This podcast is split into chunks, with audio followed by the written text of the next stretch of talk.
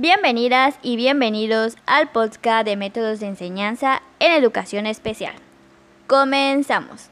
El día de hoy hablaremos sobre fracaso escolar y para ello mi compañera Fátima Goretti hablará sobre el concepto de fracaso escolar. Hola, buenas tardes. Yo les voy a hablar de lo que es el concepto y la definición del fracaso escolar. Bueno, el fracaso escolar se divide en dos que tiene dos definiciones. Fracaso es falta de éxito o resultado adverso. Y escolar del estudiante de la escuela o relativo a ellos. Es el alumno que cursa la enseñanza obligatoria. Hablamos de fracaso cuando un niño no es capaz de alcanzar el nivel de rendimiento medio esperado para su edad y nivel pedagógico. Se entiende más como el se entiende más como el fracaso escolar el hecho de no lograr el título académico mínimo obligatorio de un sistema educativo. Por ejemplo, en España se entiende por fracaso escolar cuando el niño no, no cursa lo que es la secundaria obligatoria.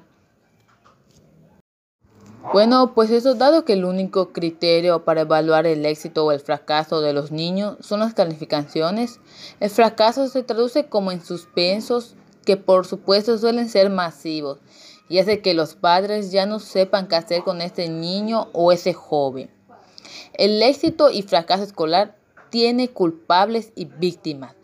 Aquí la expresión del, del, culpable ha de entenderse más bien como responsable o causante y el término víctima en sentido de persona que soporta o sufre el fracaso. Por mi parte es todo, gracias a la audiencia por escucharnos. Bueno, así como comenta mi compañera Fátima, ahora su servidora Angie les hablará sobre los modelos psicosociales del fracaso escolar. Como bien saben, es un efecto psicológico que produce en el alumno las variables como el ambiente familiar, las relaciones dentro del aula, el concepto que se tenga de uno mismo y por supuesto el autoestima de cada alumno. Le hablaremos de tres ámbitos. El primero hablaremos acerca sobre el ámbito familiar, que es el más importante.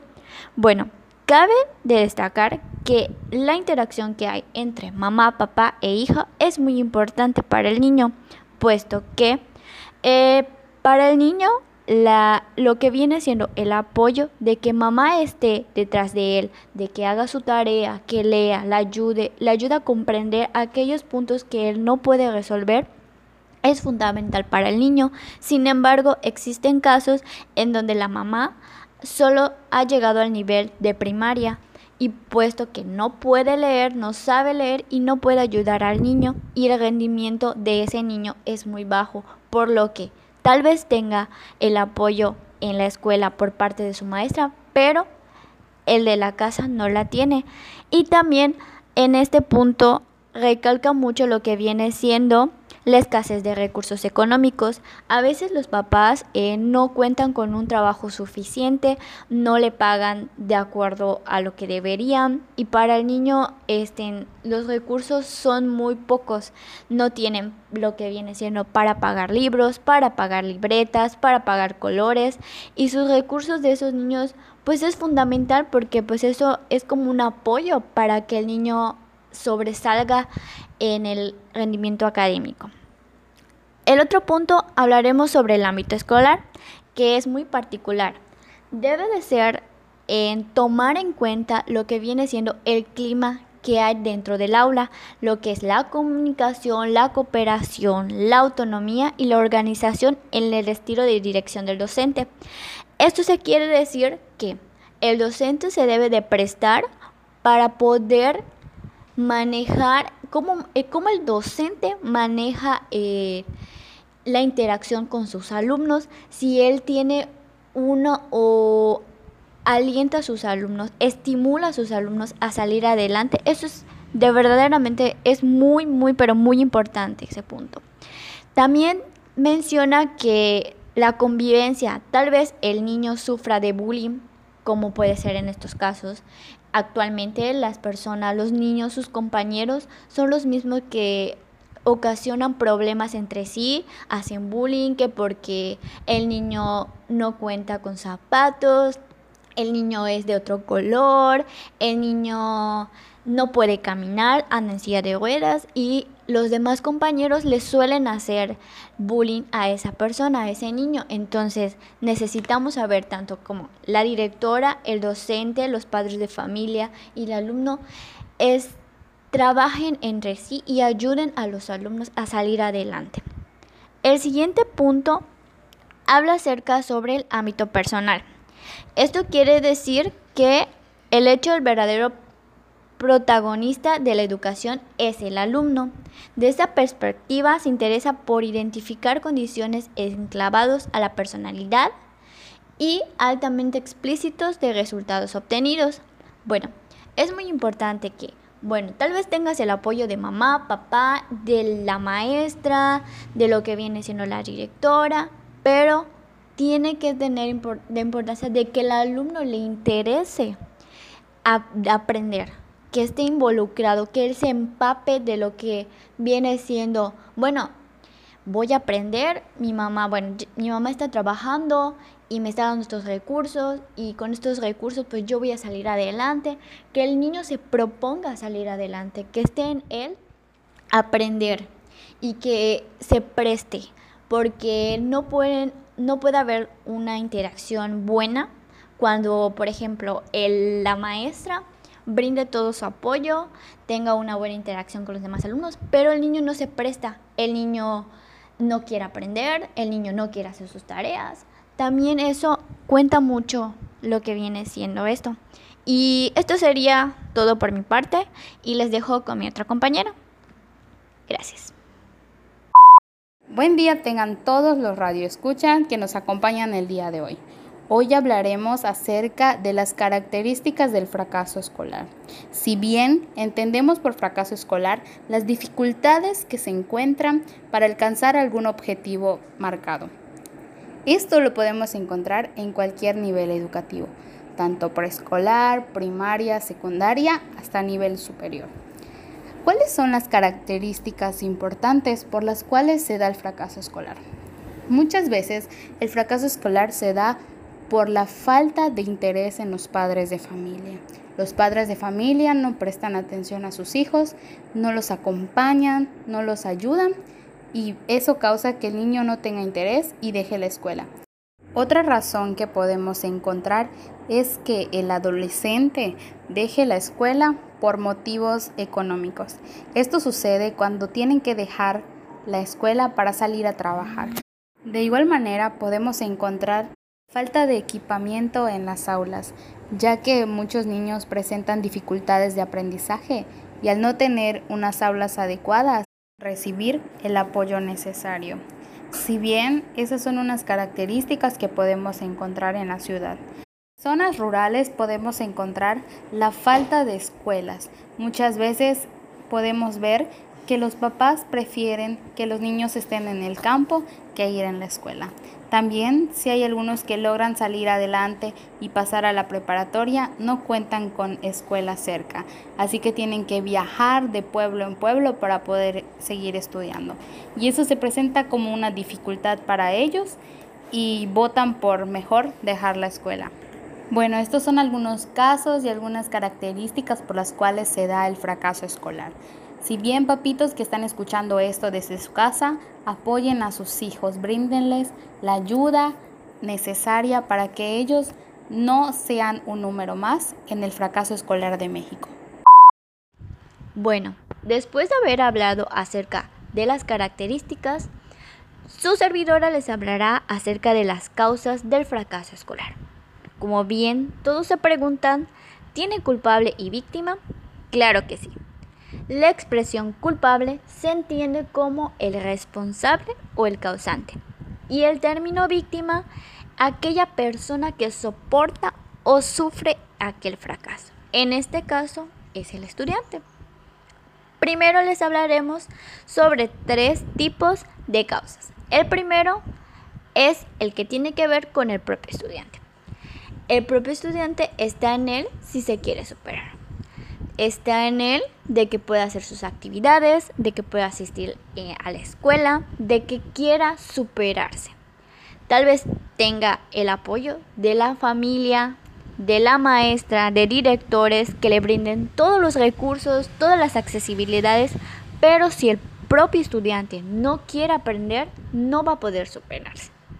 En segundo término está el sistema educativo.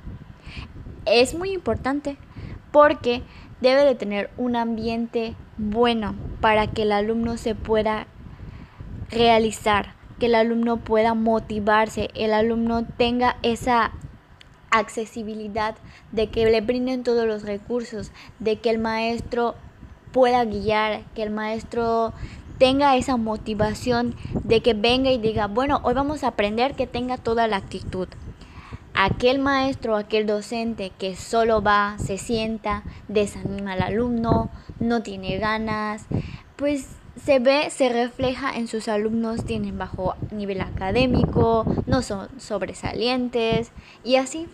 Por eso es muy importante lo que viene siendo el ambiente educativo, el sistema educativo que cada uno de ellos, como docente, directores, aquel administrativo, son las piezas fundamentales del sistema educativo y cada uno de ellos debe de brindar el apoyo necesario a los estudiantes. Como tercer punto, hablamos acerca sobre los factores socioeconómicos que viene siendo la falta de recursos. Es muy importante la falta de recursos porque se da hoy en día. Eh, tal vez mamá, papá no te pueda brindar lo que viene siendo una libreta, colores, lo que te piden en la escuela es demasiado, papá no lo puede pagar, no puede pagar lo que es la, la cota escolar, pero ahora en la actualidad sé que existen esos diversos apoyos, aquellas becas te dan aquel dinerito para lo que son los útiles escolares.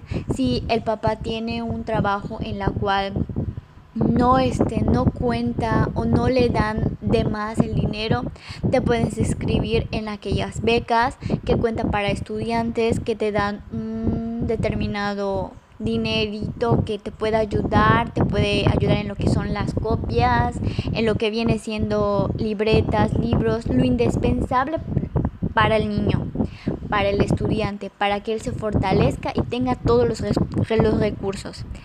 Eh, otro punto que también se toman en cuenta habla sobre las necesidades especiales.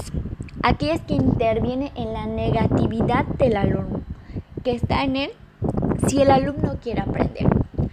Si el maestro te brinda el apoyo, está con toda la actitud, va, que te quiere enseñar, pero el alumno está en una actitud muy negativa, que no quiere aprender, no hace la tarea, no realiza, no trabaja con sus compañeros, no quiere este, interactuar con ellos, se cierra él mismo, también eso cuenta demasiado.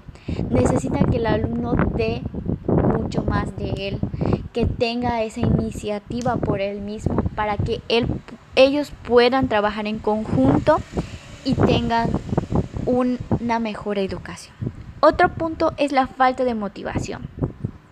¿Esto qué quieres decir? Engloba mucho, tanto en docentes, en familia, porque a veces los alumnos, hablaremos de la etapa de, de, secundaria, los alumnos a veces no quieren asistir a la escuela y sus papás como todos despreocupados dicen, ah, no importa que faltes un día, total, es secundaria. No, señores, es la actualidad ahora necesita más reforzar. Los niños tienen que aprender a ser responsables, asistir a la escuela diarios, porque es su responsabilidad. Y si no educas a los niños o no le haces ver esa responsabilidad, los niños crecerán así y así sucesivamente. Otra parte de que el docente tal vez vea de que el alumno no, no tenga un ejemplo, no sabe desarrollar o no, no puede desarrollar ciertas capacidades intelectuales, no puede realizar trabajos o cosas así, al docente lo único que hace es hacerlo a un lado y eso para el alumno no lo toman en cuenta. El alumno al ver eso se desmotiva demasiado. Entonces son ciertos puntos de que debemos de tomar en cuenta para que el alumno podemos llegar a ser algo más que ellos. Y eso sería todo. Gracias. Hola, ¿qué tal? Muy buenas tardes. Bueno, aquí su servidora Abril les va a hablar sobre los tipos de fracaso escolar. Como hemos visto que el fracaso escolar y que su definición es amplia, por lo tanto podemos clasificar el fracaso escolar según algunas variables, como por ejemplo los tipos de fracaso escolar. Entre los tipos de fracaso escolar existentes podemos destacar cuatro, que son primario, secundario, circunstancial y habitual. Primeramente vamos a hablar sobre el fracaso escolar primario. El primero de los tipos de fracaso escolar aparece en los primeros años de escolarización y se caracteriza por la aparición de problemas en el rendimiento académico. Además, se suele asociar a dificultades en la maduración del niño y dependiendo de cuáles sean estas dificultades se podrán solucionar o por lo contrario, el problema del fracaso escolar sería permanente. Como segundo hablaremos sobre el fracaso escolar secundario. El segundo de los tipos de fracaso escolar aparece unos años después del inicio de la escolarización. Debemos tener en cuenta los años, años escolares previos al fracaso secundario. Son de muy buenos resultados académicos, pero pasados unos años aparece el fracaso escolar secundario, acompañado de dificultades o de problemas. Pues los problemas que aparecen en este tipo de fracasos suelen ser debido en, el alumno, como por ejemplo el cambio de la infancia a la adolescencia o cualquier otro evento importante en la vida del niño que pueda interferir momentáneamente en su vida escolar. Como tercero tenemos el fracaso escolar circunstancial. El tercero de los tipos de fracaso escolar es transitorio y aislado. Este fracaso se da en una época determinada de la vida del niño y por lo tanto responde a causas concretas y excepcionales de dicha época o momento transitorio. Si las causas de este fracaso se pueden llegar a identificar, resulta más fácil abordarlas y tratarlas sin mayor problema. Generalmente se trata de niños con un buen rendimiento académico, pero debido a este fracaso transitorio o circunstancial, sus resultados se ven afectados generalmente por situaciones que provocan un impacto emocional grande en el alumno. Como tercero está, eh, como cuarto, perdón, está el fracaso escolar habitual. En los niños se presenta este tipo de fracaso escolar. Es común obtener malas notas y sus, suspensiones con frecuencia y se presenta normalmente desde el principio de su escolarización. Este tipo de fracasos suelen ser debido a causas individuales del niño, como por ejemplo el hecho de padecer un retraso o un trastorno de desarrollo psicomotriz o del lenguaje hablado, entre otros, dando lugar a una desadaptación escolar. Bueno, pues esto sería todo por mi parte y muchas gracias. Y pues como pudieron escuchar, es un tema muy importante, un tema interesante y un tema del cual la gente debería estar concientizando, ya que no solo afecta en un estado o en un país, sino en todo el mundo. Y bueno, pues esto sería todo por nuestra parte. Recuerden que estamos en, al aire de 3 a 4 de la tarde. Y pues muchas gracias por escucharnos. Nos vemos en la próxima. Hasta luego.